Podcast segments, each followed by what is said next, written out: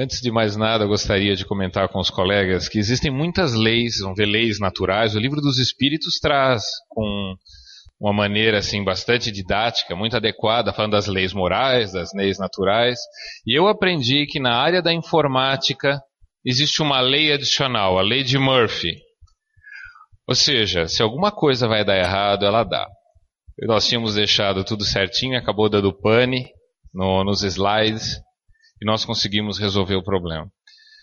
Meus irmãos, os cristãos, desde o início da, do desenvolvimento da doutrina cristã, os cristãos, cristãos eram chamados de o povo do livro, porque dava-se importância para isso.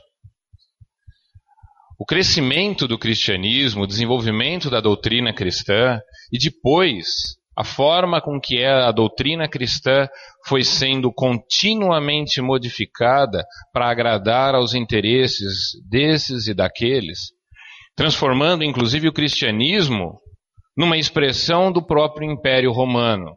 Isso foi feito por homens que não tinham qualquer vínculo com a mensagem de libertação de Jesus.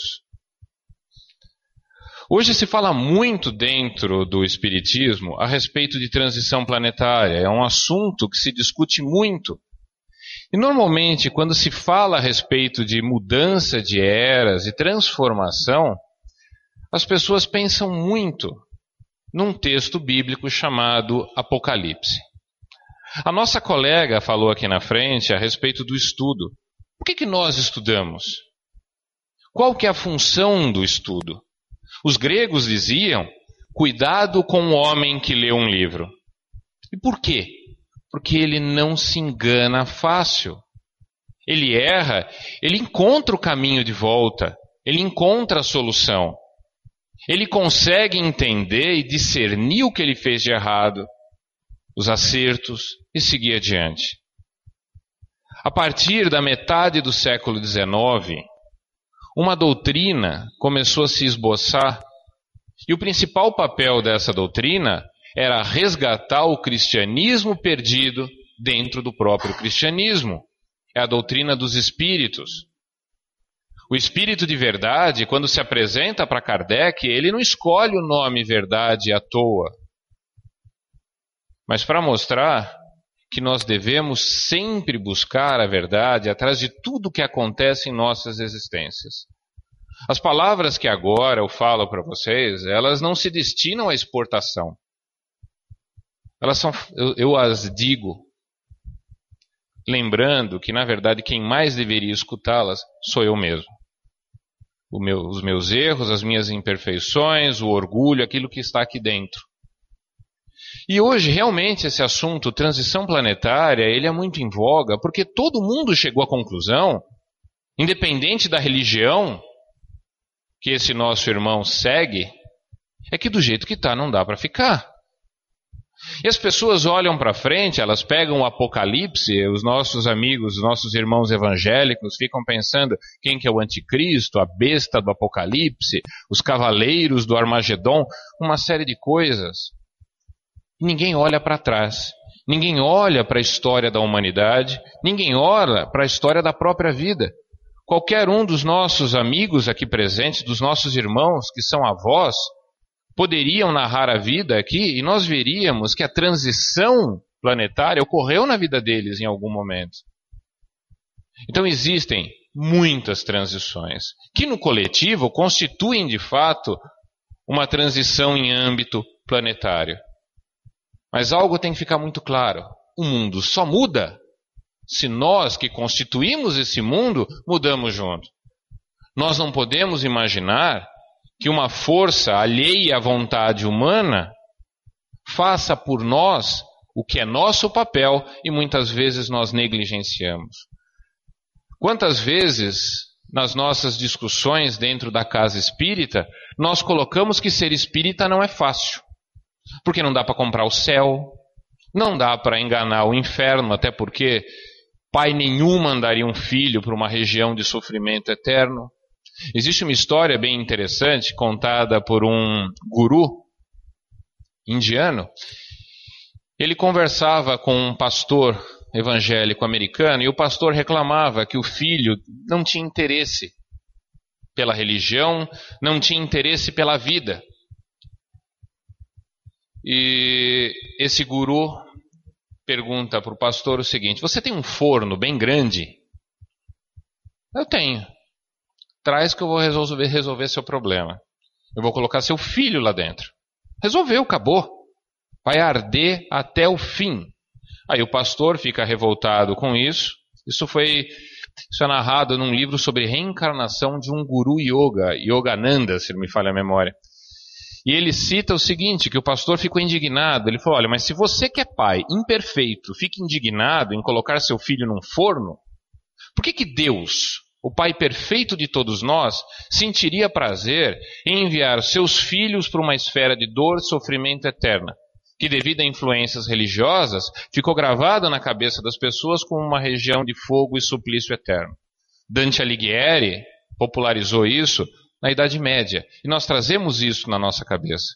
Vamos discutir a transição planetária sem dogma, pensando no que, que é essa, essa transição. Ontem completou 70 anos que o campo de extermínio de Auschwitz foi libertado pelos russos na Segunda Guerra Mundial eu fui criado por um judeu cuja esposa e três filhas desencarnaram em Auschwitz.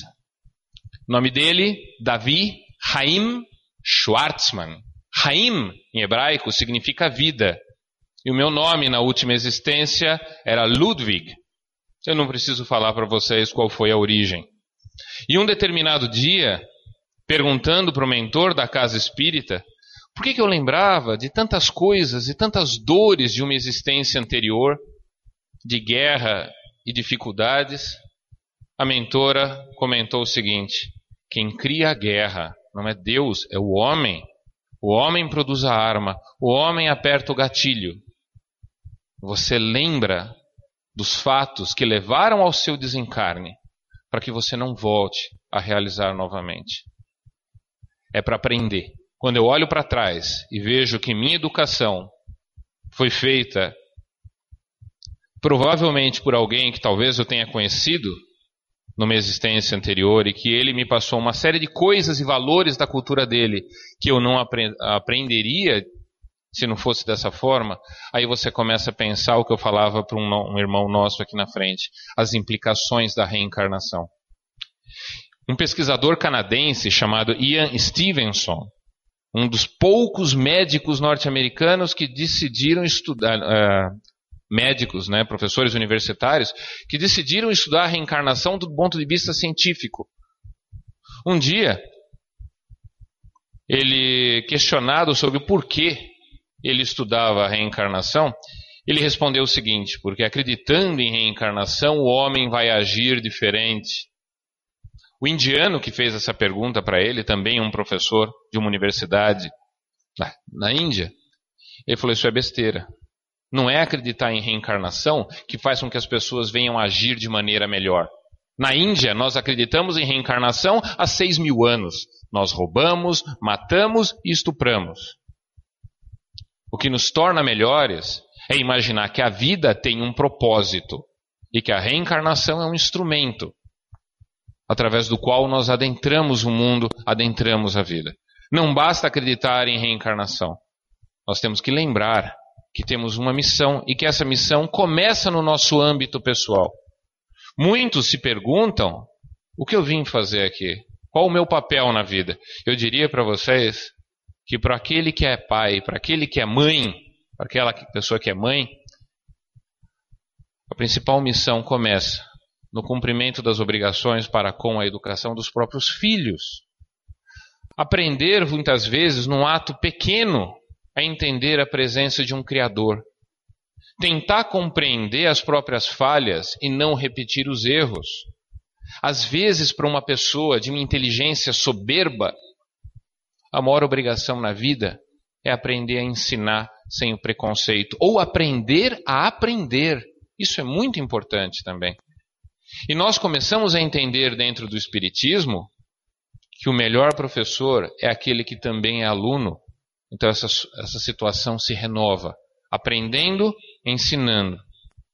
Ensinando e aprendendo.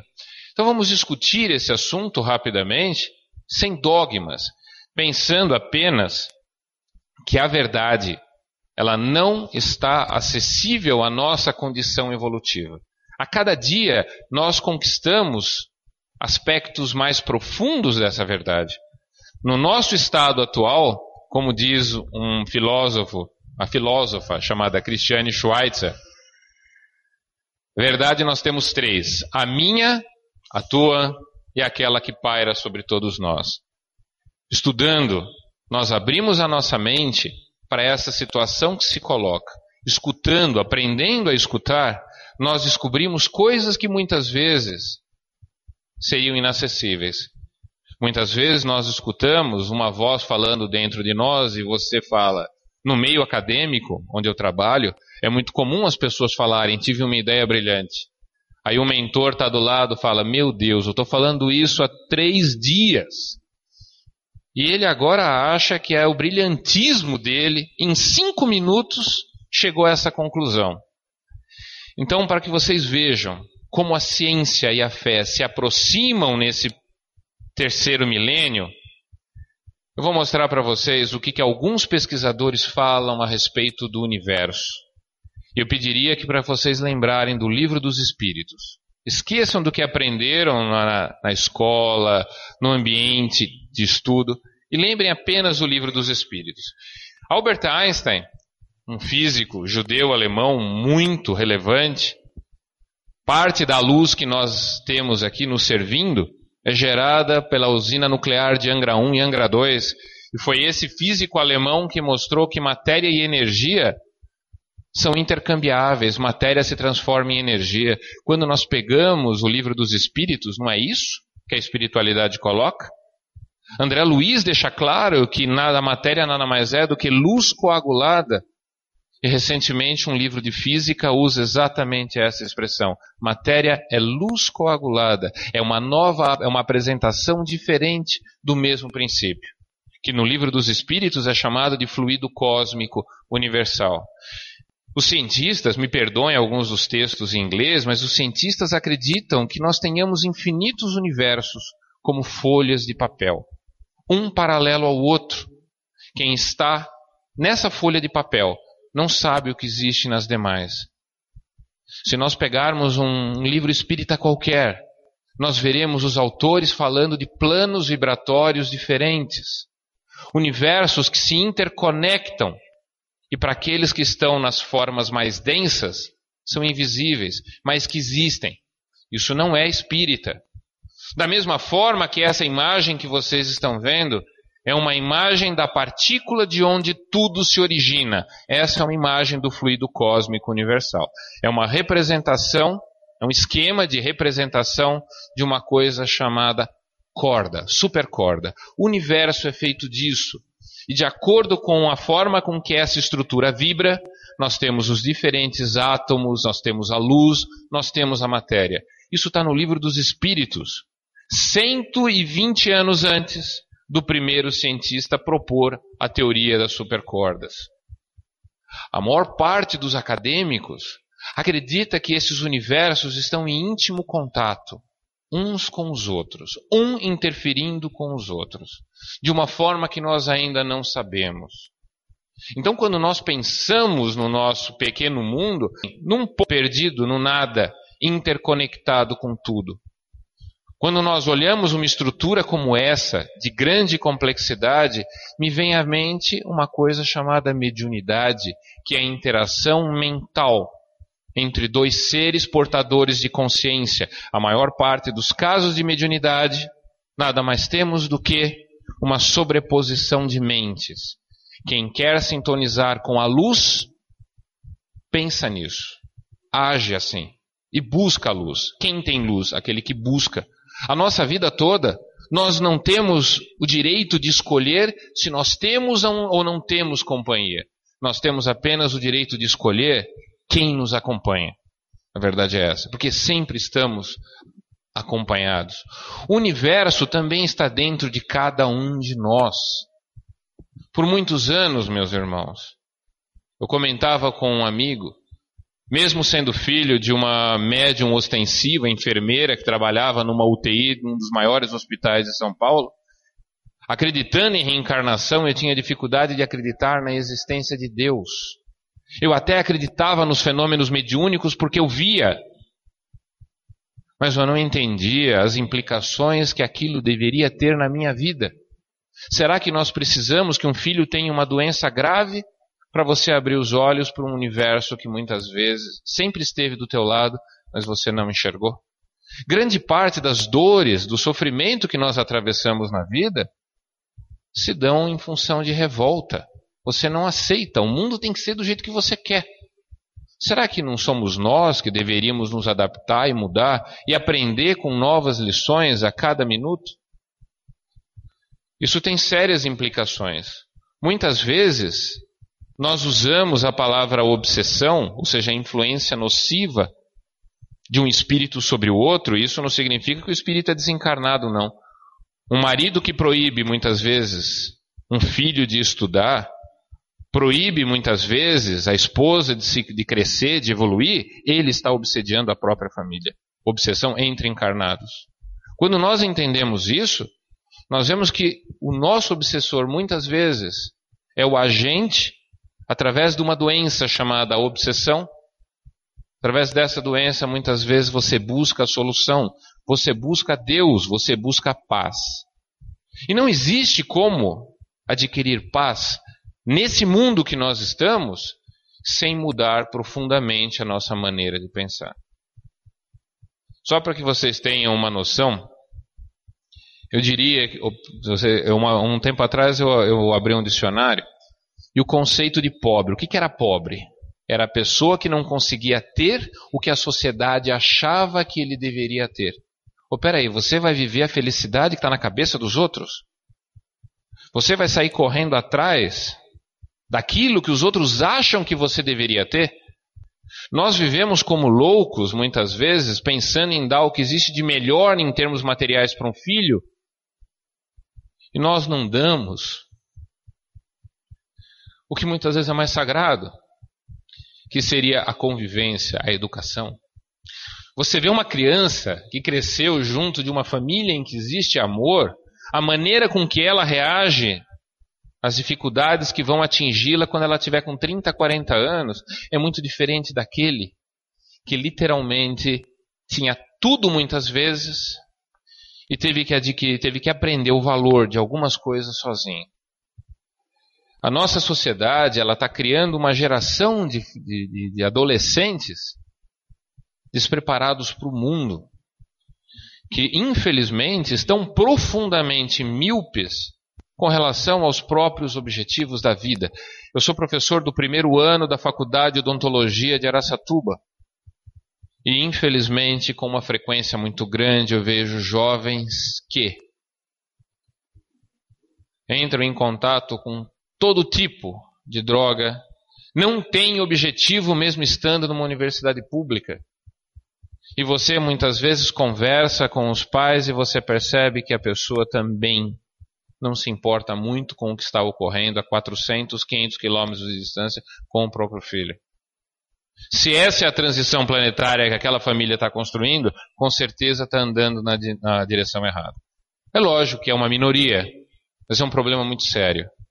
Nós temos que parar de pensar que o problema acontece sempre com o vizinho uma determinada, uma determinada palestra, eu perguntei ao final da palestra para o palestrante qual era a característica da humanidade dos mundos de regeneração.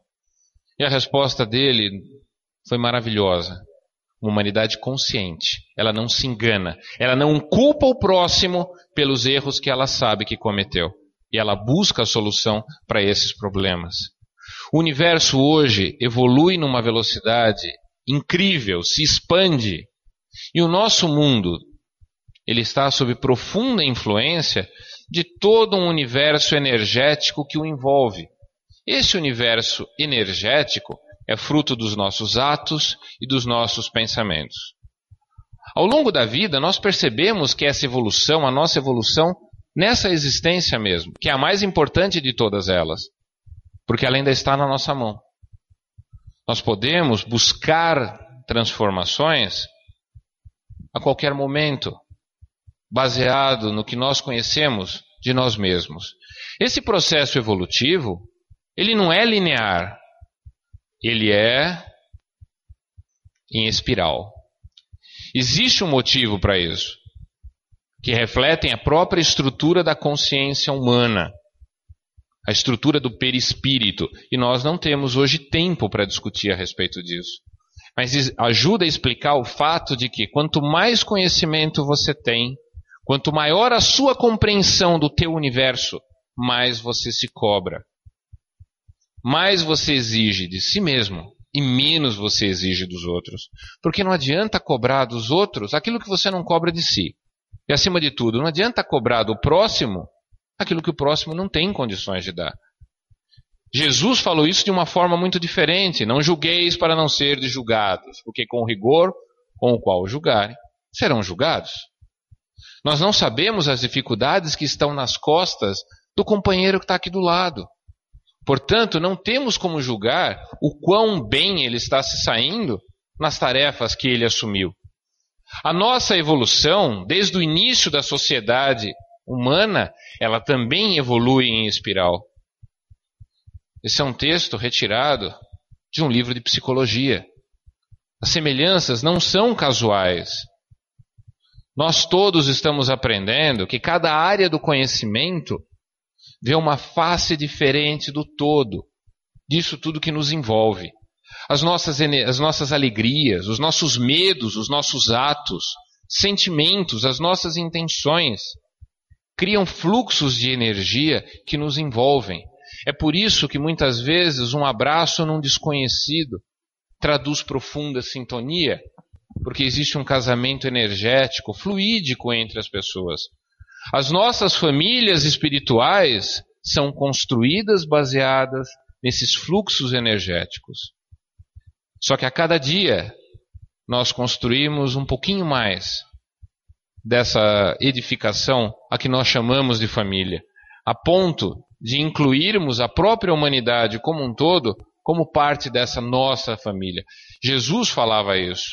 Na medida em que nós evoluímos, em que nos aproximamos de um ser de consciência plena, que eu prefiro não utilizar o termo anjo, mas que é tão conhecido como anjo, nós deixamos para trás todo aquele nosso apego excessivo ao mundo material. Me perdoem alguns colegas, alguns companheiros de doutrina, aproveitar a vida, gozar a vida, aprender com a vida é muito bom. Sim, é lógico que é muito bom. Mas a principal dificuldade de tanta gente após o desencarne não é ter aproveitado a vida, é ser viciado naquilo que a vida oferecia de material. E a pessoa não se adapta ao mundo espiritual, sofre carência de todos os tipos. Então nós temos que aproveitar a vida e todas as lições que a vida oferece. Isso que vocês estão vendo aqui é o processo de transição planetária em âmbito individual. O mundo só muda se aqueles que habitam esse mundo, tanto na esfera terrena como nas esferas espirituais, sofreu uma transformação diferente. A nossa colega, a nossa irmã Jane aqui na frente falou para vocês a respeito da Associação Médico Espírita. E hoje muitos colegas da área médica, eu trabalho com imunologia, eu dei aula em faculdade de medicina, isso é evidente que muitos colegas médicos hoje já abrem os olhos para o fato de que o corpo espiritual não é uma fumacinha, não é uma simples luz que se desloca de um lugar para o outro. Existem médicos estudando as obras de André Luiz com afinco, procurando no perispírito no corpo espiritual, a origem das doenças físicas. O nosso processo evolutivo tem sérias implicações na estrutura do organismo perispiritual. Estudar perispírito não é apenas uma obrigação, é uma necessidade a todo trabalhador de casa espírita. E dá uma ajuda muito grande para um pai e para uma mãe também. Nós estamos enxergando o nascimento desse homem espiritualis, o homem espiritual. O homem que ele não se contenta apenas em ser em ter conhecimento, ele quer ser verdadeiramente sábio. Um homem sábio é aquele que usa o conhecimento de maneira adequada. Leonardo Boff, aquele frei católico, que hoje ele, ele, ele está fora da igreja, mas ele coloca que o homem não vale pelo que sabe, mas pelo que ele faz com o que sabe. Eu falei para vocês que ontem completou 70 anos que um campo de extermínio foi libertado pelo exército do general Tsukov, general russo. Quando perguntaram para os alemães por que, que o holocausto tinha ocorrido, vocês tinham ódio dos seus inimigos? Não. Os grandes carrascos da Segunda Guerra Mundial cometeram crimes porque simplesmente não se importavam com nada. Eram extremamente racionais fizeram aquilo do mesmo jeito que nós abatemos os frangos para colocar na mesa das pessoas, com absoluta e completa indiferença. Então, um dos maiores males que a nossa humanidade carrega ainda hoje é a indiferença com relação aos problemas coletivos que nos envolvem. O processo de transição planetária depende, primeiramente, que esse sentimento de indiferença desapareça. E de todos os problemas modernos, a indiferença de fato é que mais rapidamente está sumindo. Quando algo acontece em algum lugar, o mundo todo toma conhecimento. Você não consegue mais fechar os olhos. Você não consegue mais omitir a sua opinião. Nós não temos mais o direito à ignorância, que é de todos os males o que tem consequências piores. Um dos aspectos dessa transição planetária é que é natural. Nós não reencarnamos. O que é a transição planetária? senão uma nova etapa do crescimento da própria humanidade. Nós não nascemos chorando, não é assim?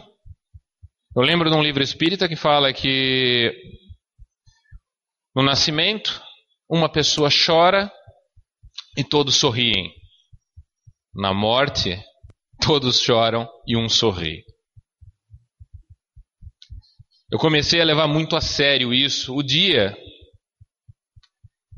em que eu conversava com os amigos a respeito de reencarnação, e uma senhora virou para mim e falou assim: Nossa, que lindo o amor entre vocês. Eu falei: Não, não, entre nós não, somos amigos, eu sou casado, não existe amor entre nós do jeito que a senhora está falando. Eu falei brincando. Ela falou: Não, você não viu quem estava do seu lado? Sua mãe. E ela disse para mim, quando me aproximei,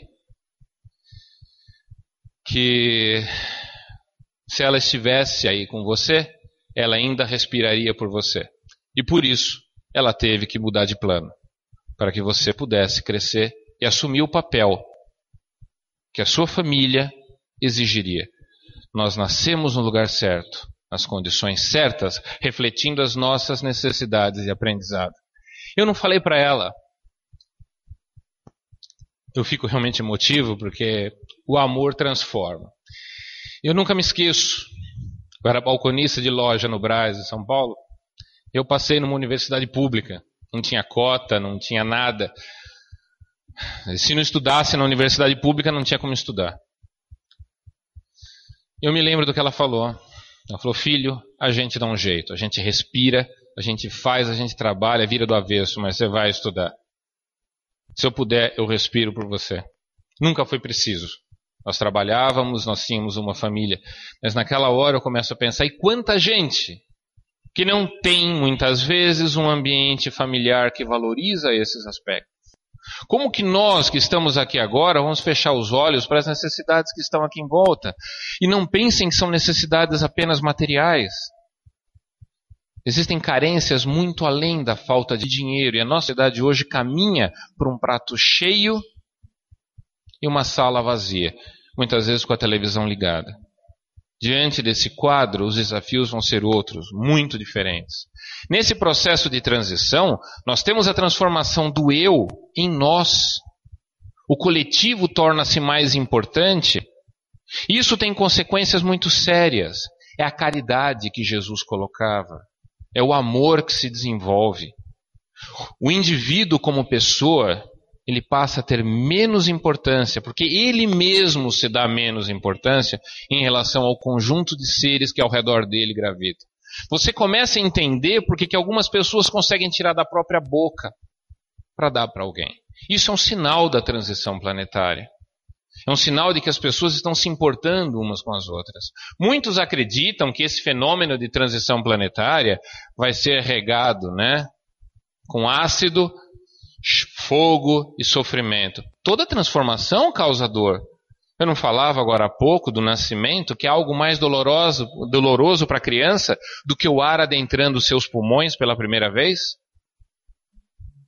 Mas depois que, que nós nos acostumamos com os processos de transformação, nós conseguimos tirar o que existe de melhor dele. Daqui 400, 500 anos, quando nós mesmos, aqui, ou os nossos companheiros, estiverem falando a respeito do processo de transição planetária, alguns vão falar assim: viver no século XX, viver no século XXI não era fácil. Olha quanta coisa! Eles vão estar falando de um jeito que vai dar a impressão que eles não estavam aqui. E eles estavam. Nós não mudamos o mundo para os nossos filhos. A coisa é um pouquinho mais egoísta que isso. Nós mudamos o mundo para nós mesmos, porque nós somos herdeiros de nós mesmos. É uma consequência da lei de reencarnação. Outros acham que os espíritos farão pelo universo, pela galáxia, pelo planeta, aquilo que os espíritos encarnados não forem capazes de fazê-lo. Para acabar com essa ilusão, eu lembro vocês que Jesus foi perguntado, foi questionado, quando que esse processo de transição ocorreria? Na verdade, o processo de transição já estava ocorrendo. A vinda de Jesus foi um alerta à própria espiritualidade das sombras que existe na Terra, como também as sombras que cada um de nós carrega aqui dentro, chamando por mudanças. Lembrem-se que nós colocamos Yeshua Bar Yosef, Jesus, filho de José, nós colocamos ele na cruz. Nós demos risada daquilo que ele falava. Nós queimamos os outros. Nós criamos o santo ofício, a santa inquisição, aonde você ser médium, aonde você ter uma fé diferente daquela que dominava a região, podia terminar muitas vezes numa fogueira. Nós passamos por isso. Então nós espíritas não temos o direito da ilusão. Nós temos que saber dos grandes desafios que se colocam junto de nós. Jesus respondeu que quando ocorreria era algo que apenas o Criador saberia. Por quê? Depende da maneira com que cada um de nós reage à própria mensagem divina. Muitos pensam nos simbolismos do Apocalipse e muitas vezes dos livros espíritas. Muitos colegas não entendem que a mediunidade é uma sobreposição de mentes. E a cultura do espírito e do médium muitas vezes se manifestam de forma simbólica, trazendo simbolismos, trazendo imagens. Não se sabe quem escreveu o Apocalipse, se sabe que não é Paulo, apóstolo de Jesus, pelo menos não ah, ah, nas condições naturais dele, só assim profundo desdobramento porque o Apocalipse é escrito numa linguagem em grego, um grego muito culto que Paulo não, que João, desculpem, João não tinha. João, o apóstolo, João não tinha aquela cultura. Todas essas simbologias merecem uma avaliação cuidadosa. O número 666, por exemplo, na numerologia judaica, significa Nero, César, e reflete a perseguição que os cristãos sofriam no século I e tinha-se muito medo que Nero voltasse depois de ter sido eliminado. Muitos aspectos do Apocalipse dizem respeito às imperfeições das nossas igrejas e da nossa sociedade nos tempos modernos. Existem muitos livros espíritas muito bons a respeito deles. Quem gosta, quem se interessa em estudar a evolução da humanidade, um livro divino, maravilhoso, suave, porque toda fé tem que trazer, acima de tudo, tranquilidade para o coração e não aflição. Um livro chamado A Caminho da Luz, de Emmanuel, que mostra de maneira muito educada a própria evolução humana. Então esqueçam essa realidade de destruição toda de um lado e do outro lado a perfeição completa. Porque o mundo é tão perfeito ou tão imperfeito quanto perfeito ou imperfeito somos nós. Nós criamos esse mundo.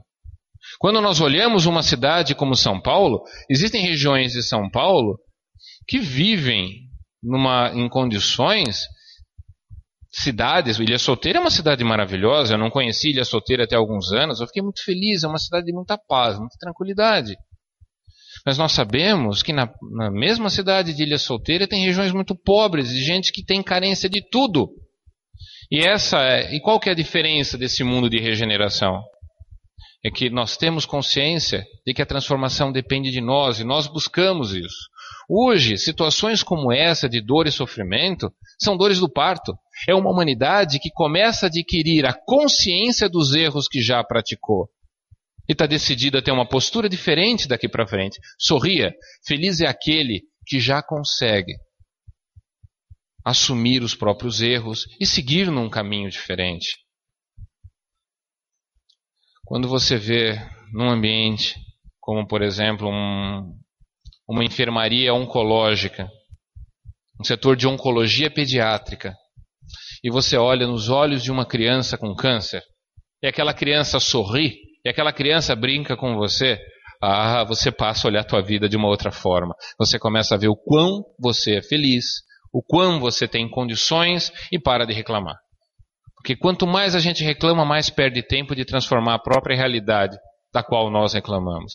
As pedras no caminho, esses somos nós. Nós reclamamos de tudo. Nós nos sentimos incapazes de mudar coisas básicas na nossa existência. Eu falo por mim, acima de tudo. Nós só vemos problemas. Nós chamamos isso daqui de grandes dificuldades. Nós imaginamos como se fosse exatamente esse quadro aqui. Só que essas pedras que estão no caminho podem ser transformadas em algo muito mais agradável. Podem ser transformadas em grandes desafios. Que, se superados, dão a sensação de um caminho a ser trilhado. Olhe para a sua existência. Não se sinta uma pessoa fracassada. Veja os pontos em que você aprendeu. Se sinta bem pela jornada praticada. E lembre-se que se você acredita em reencarnação, não existe a figura do tarde. Existe sempre a figura do agora, a transformação possível e necessária hoje. O último dia nesse plano, ele só vai vir antes do primeiro dia naquele plano que nós, de fato, conquistamos e ao qual nós pertencemos. Nós temos que perder essa maneira hipócrita, miserável, com que nós nos enxergamos. E dentro do Espiritismo, esse é um problema seríssimo. As pessoas, verdadeiros gatinhos, se olham no espelho e enxergam verdadeiros leões. Nós temos na nossa fé uma legião de missionários. Nós apontamos o dedo para outras religiões. Eu espero que as palavras que eu emiti até agora não sejam interpretadas dessa forma. Nós achamos que somos o suprassumo da cristandade só que nós nunca nos perguntamos por que, que nos foi dada a oportunidade de nascer ou ter contato com o Espiritismo. E a resposta está num. Uma das respostas fala que pelo menos 70% daqueles que têm a nossa fé precisavam nascer dentro dela para mudar hábitos que estavam arraigados há muito tempo. Uh, existe um livro do nosso amigo Carlos Bacelli que ele cita né? O, o espírito cita que 70% dos espíritas nascem por reencarnação compulsória, em que a pessoa não tem grandes oportunidades de alterar o próprio planejamento reencarnatório, por causa da primariedade da sua condição evolutiva. Isso não é brincadeira, gente. Nós temos que nos enxergar de fato como nós somos, porque para mudar você precisa ter o autoconhecimento. Por isso, espíritas, instruí-vos. A origem de, dessa solicitação da espiritualidade, para que nós não venhamos a nos iludir, imaginando que temos uma condição evolutiva que nós não temos. Tirar essa casca que nos envolve é extremamente importante para a transformação das nossas famílias. Nós temos a chave para toda essa transformação em curso. As pessoas falam quais são os sinais da transição planetária. Estão para todos os lados e não começaram hoje. Durante 10 mil anos, a nossa sociedade sobreviveu escravizando os outros. O Brasil, há 150 anos atrás, vocês sabem como que a escravidão era conhecida?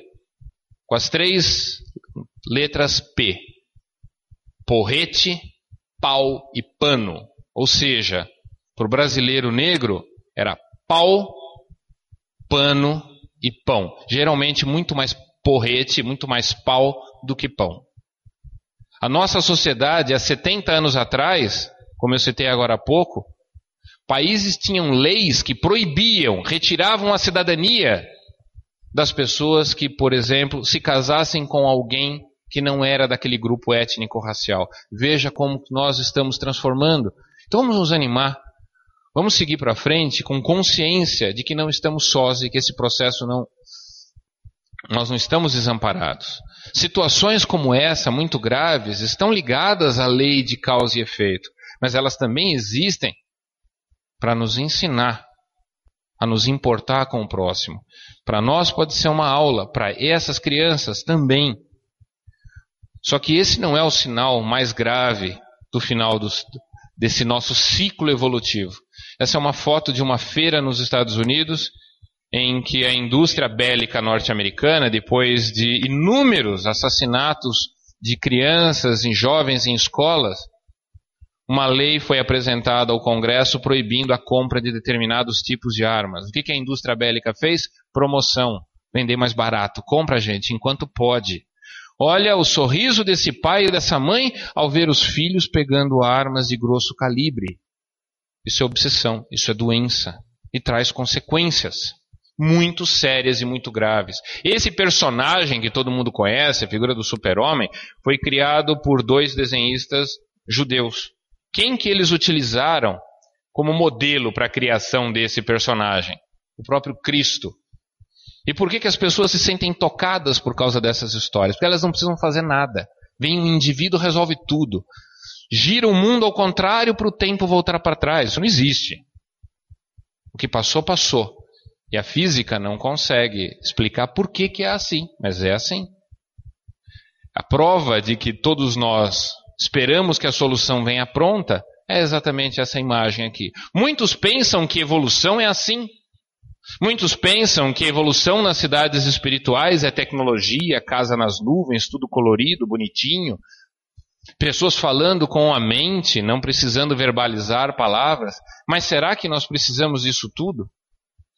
Nós esquecemos que a evolução, através do processo reencarnatório no qual nós adentramos e saímos do mundo muitas vezes, é algo muito mais sutil que isso, aonde cada um de nós recebe toda uma bagagem para esse retorno.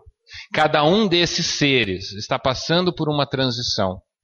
Nada é mais importante para a transição do que o renascimento e o crescimento de cada um de nós. Talvez a verdadeira evolução seja encontrar prazer em coisas simples, pequenas, acessíveis a qualquer um. Você só dá valor a um beijo quando você já não mais tem.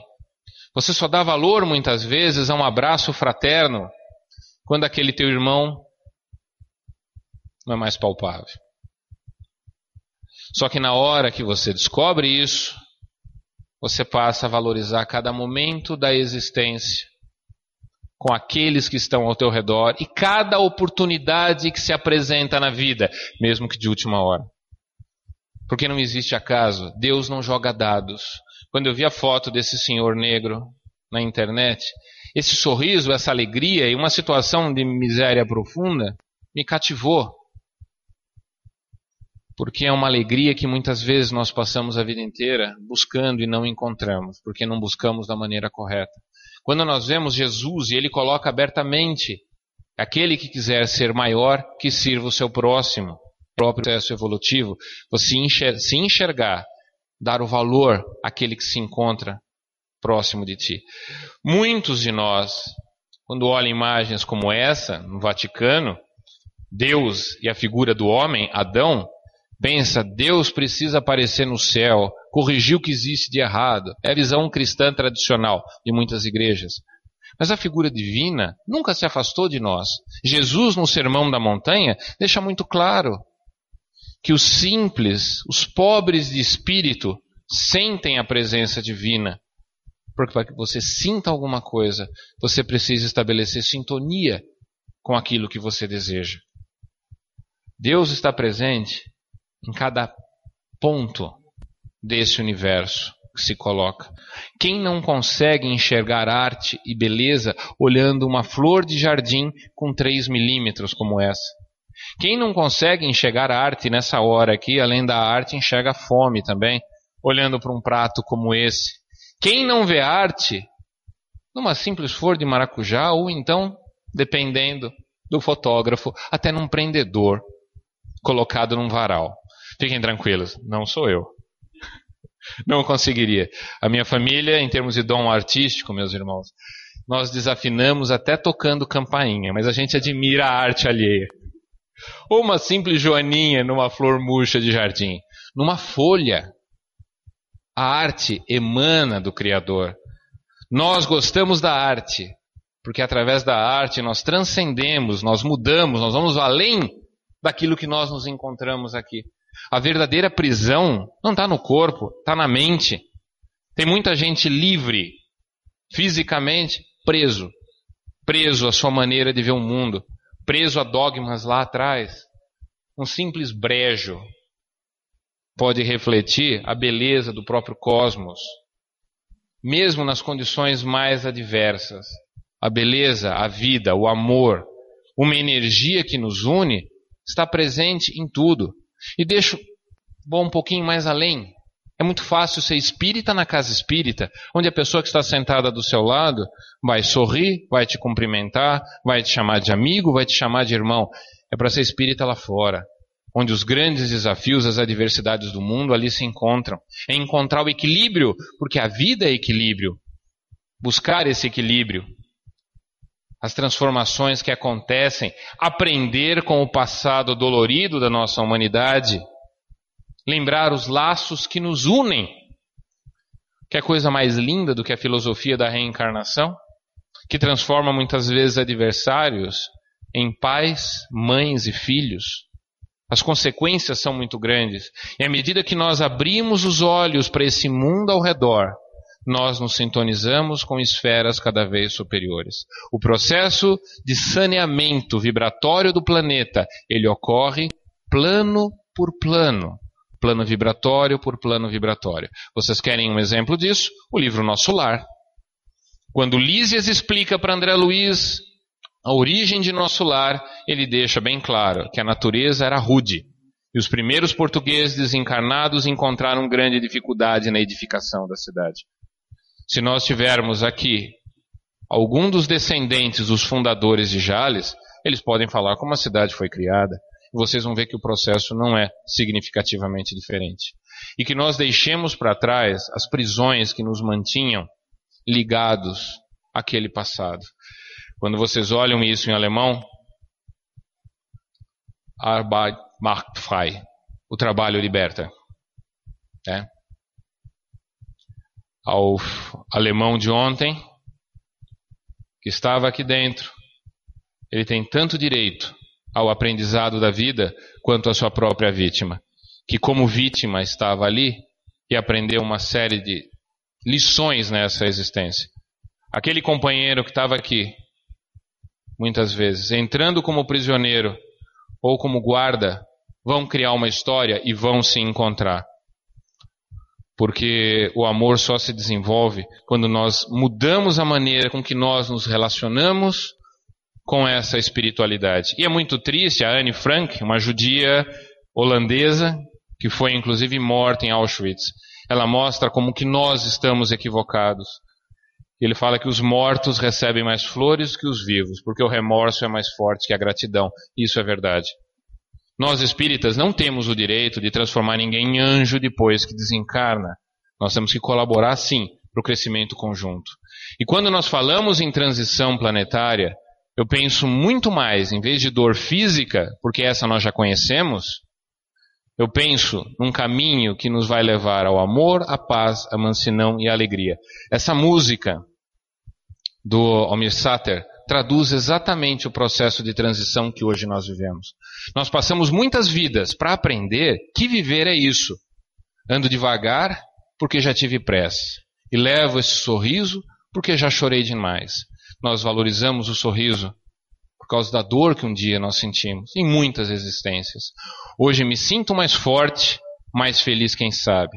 Me perdoem Se eu cantasse, vocês iriam preferir o umbral. Então eu, eu prefiro me abster dessa realidade tenebrosa.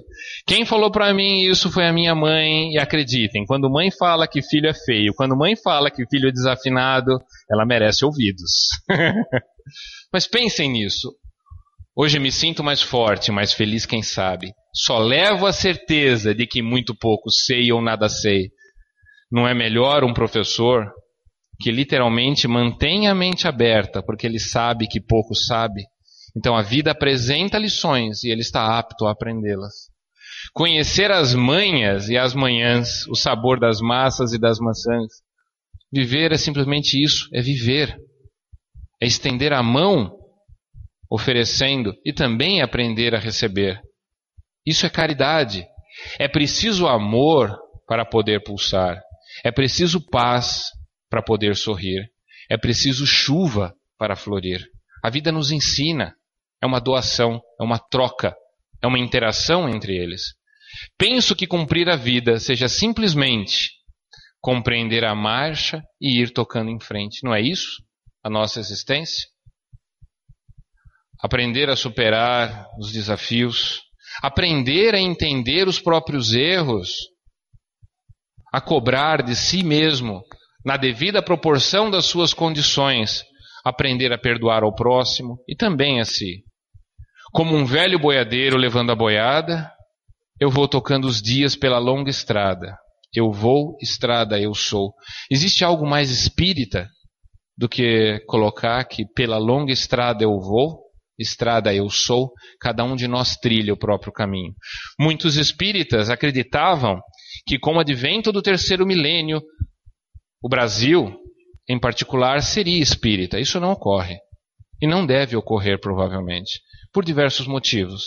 O primeiro deles, a espiritualidade não se importa com o nome da religião que cada um professa.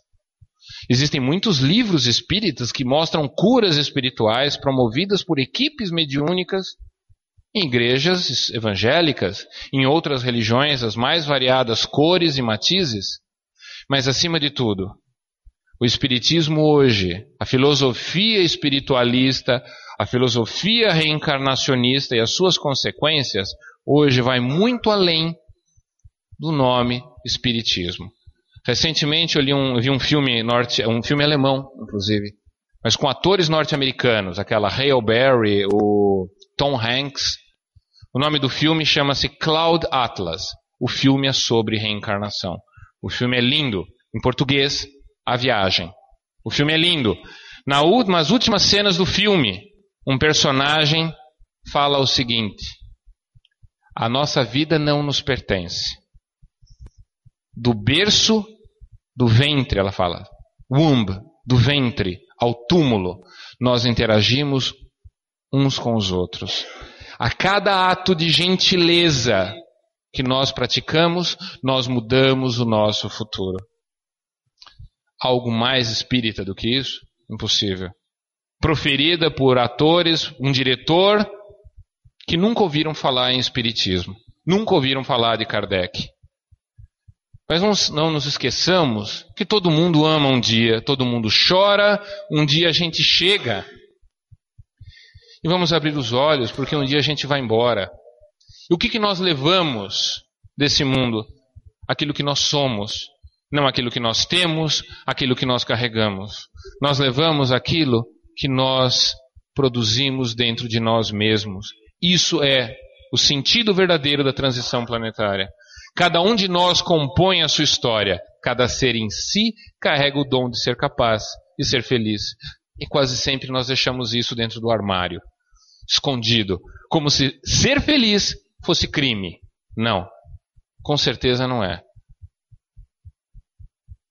Quando eu tinha, quando a minha irmã tinha 13 anos, uma mulher chegou para ela e falou assim: Filhinha, abraça e beija a mamãe, porque a mamãe vai fazer uma viagem muito longa agora. Vai demorar um tempo para que nós nos encontremos novamente. Um mês antes, aquela mulher virou para mim e falou: Filho, cuida da família por mim.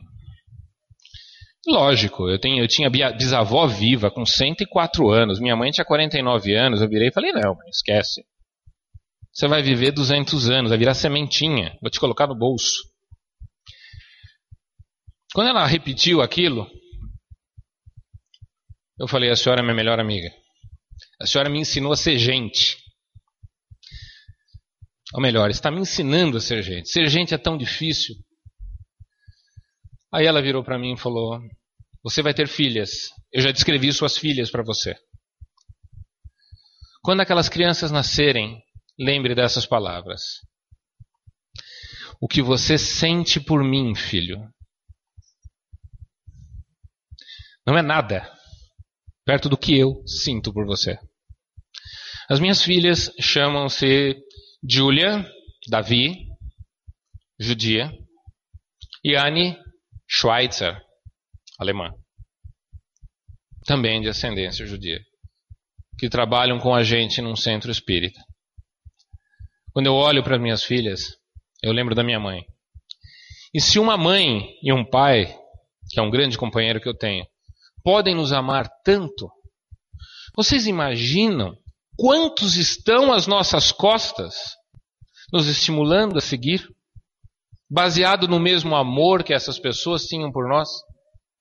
Esse amor não é nada perto do amor divino que nos envolve e nos empurra para frente, que nos levanta, nos sacode, tira a poeira, dá um beijinho no rosto e pede para que venhamos a seguir em frente.